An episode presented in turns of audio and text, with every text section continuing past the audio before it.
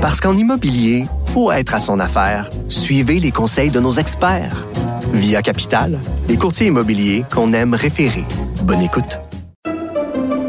Pendant que votre attention est centrée sur cette voix qui vous parle ici, ou encore là, tout près ici, très loin là-bas, même très, très loin. Celle de Desjardins Entreprises est centrée sur plus de 400 000 entreprises partout autour de vous. Depuis plus de 120 ans, nos équipes dédiées accompagnent les entrepreneurs d'ici à chaque étape pour qu'ils puissent rester centrés sur ce qui compte, la croissance de leur entreprise.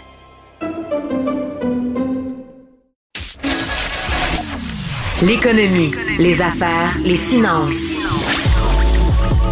Pour bien gérer votre portefeuille, mêlez-vous vos affaires. Cube fait de nouveau la une de l'actualité. Fait inusité, selon le bureau d'enquête du journal, l'enquête criminelle sur le méga-vol de données personnelles de plus de 4 millions de clients de Desjardins pourrait avoir été compromis parce que Desjardins a alerté le principal suspect, même si la police avait clairement dit de ne pas le faire. Alors, pour discuter de tout ça, j'invite notre analyste économique Michel Girard, qui est chroniqueur au Journal de Montréal, Journal de Québec. Salut Michel. Bonjour Yves.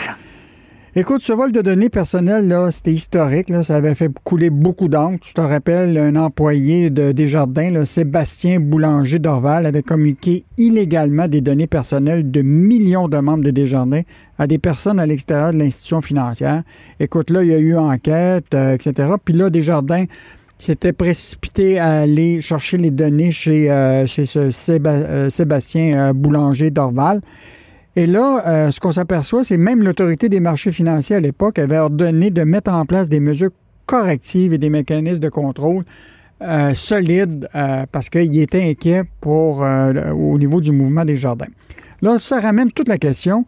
Aujourd'hui, est-ce que Desjardins a-t-il vraiment payé le prix pour sa, négligence? Ben, en tout cas, financièrement, il n'a pas payé une scène.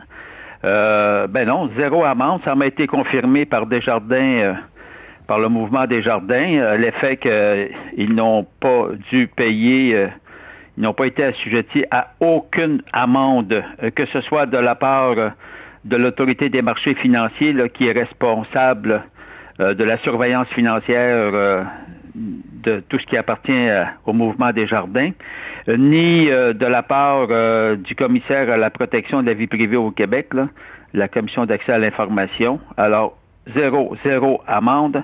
Euh, et ça, je trouve, je trouve que ça n'a aucun bon sens. Regarde, là, en titre de comparaison aux États-Unis, quand il y a des vols de données d'envergure, je te rappelle que la banque américaine Capital One avait dû payer un- une amende de 80 millions, Equifax, Equifax 700 millions de dollars dans une histoire de vol de données, Marriott International 124 millions, British Airways 183 millions, nous autres 0, 0, 0 cents.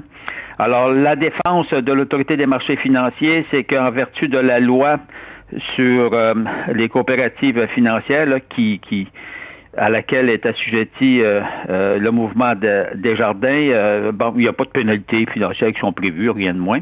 Puis du côté euh, de, de la commission d'accès à l'information, là, qui est responsable de la protection de tout ce qui est euh, nos renseignements privés, ben eux, ils, ils- auraient pu charger une amende, mais c'était trop compliqué. Puis imagine-toi, la commission a jugé, le commissaire là, d'accès à l'information, il a jugé que c'était qu'on va laisser tomber les pénalités, va plutôt tout simplement leur euh, fa- faire une enquête et puis ils ont fait euh, des, des recommandations. Moi, je trouve que Desjardins s'en tire euh, d'une façon euh, Mais il y, avait eu quand même, il y avait eu quand même une commission parlementaire là, sur un projet de loi, le projet de loi numéro 64, qui visait à moderniser là, des dispositions en matière de protection des renseignements personnels au Québec, puis dans lequel il prévoit là, normalement des amendes qui pourraient atteindre jusqu'à 25 millions.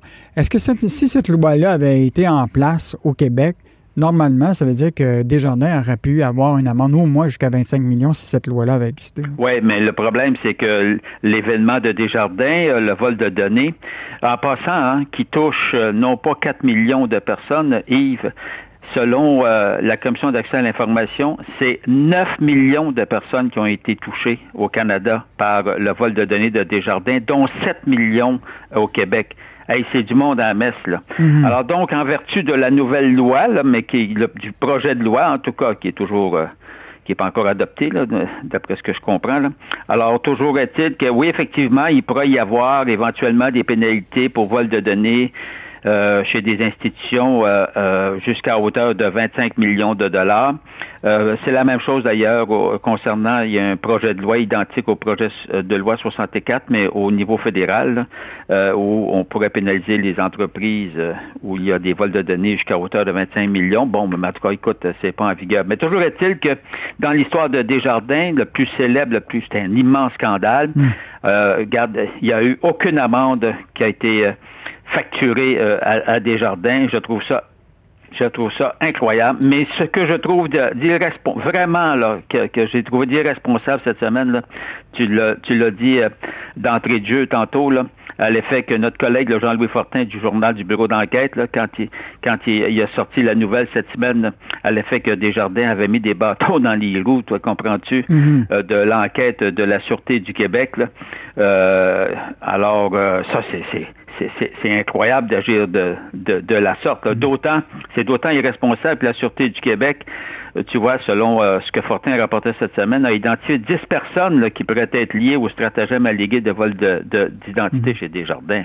Écoute, puis là, Desjardins qui met des bâtons dans les roues. Hey, on n'a pas Euh, fini de ce dossier-là. Bon, comme tu disais, là, tu sais, 9,7 millions de personnes au Canada. Là, Euh, je te rappellerai que c'est quand même de vol d'identité. hein. Il y a de le- et donc, euh, avant de voir les impacts euh, massifs de tout ça, ça va prendre euh, quelques mois. des euh, années. des années, là, tu sais, la journée où est-ce qu'on va trouver son nom euh, associé avec des cartes de crédit, peut-être dans 4-5 ans.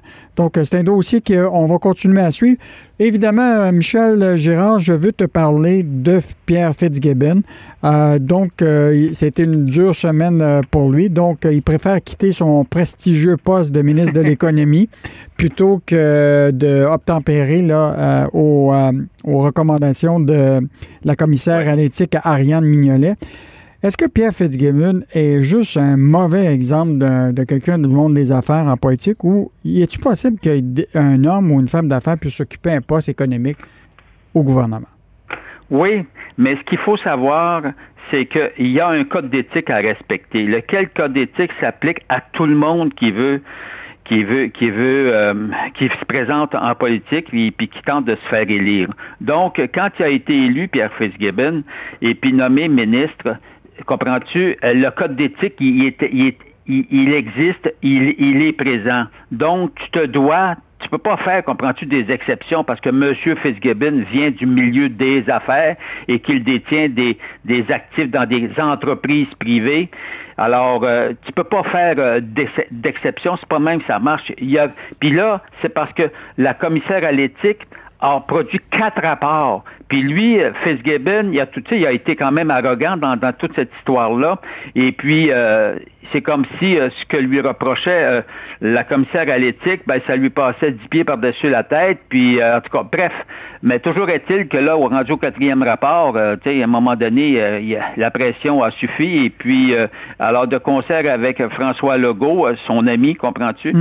Il a décidé que Pierre Fitzgibbon, compte tenu du fait qu'il estime que les deux entreprises privées dans lesquelles investi, ça vaut un million de plus que ce qu'on lui a, ju- jusqu'à ce qu'on lui a fait jusqu'à présent, fait que ne voulant pas perdre son million. Puis ça, c'est sa décision, hein, j'ai pas de problème avec ça. Là. Alors, euh, il préfère renoncer à son poste de ministre, redevenir simple député, et puis euh, jusqu'à ce que probablement il réussisse à, à vendre ce- ce- ses parts dans, dans ses entreprises privées. Mais en sachant qu'il y a tellement de relations d'affaires, euh, il me semble qu'il doit y avoir du monde qui sont prêts à investir son, un million dans son entreprise, non? Ben écoute, par ailleurs, tu sais, il faut toujours, il faut t- jamais oublier, comme là, on trouve, ben évidemment, le milieu des affaires déplace, euh, tu sais, parce qu'il faut dire, c'est un, bon ministre au niveau de l'économie et puis de l'innovation. C'est un ministre extrêmement actif, très dévoué à sa cause. Le milieu des affaires l'adore.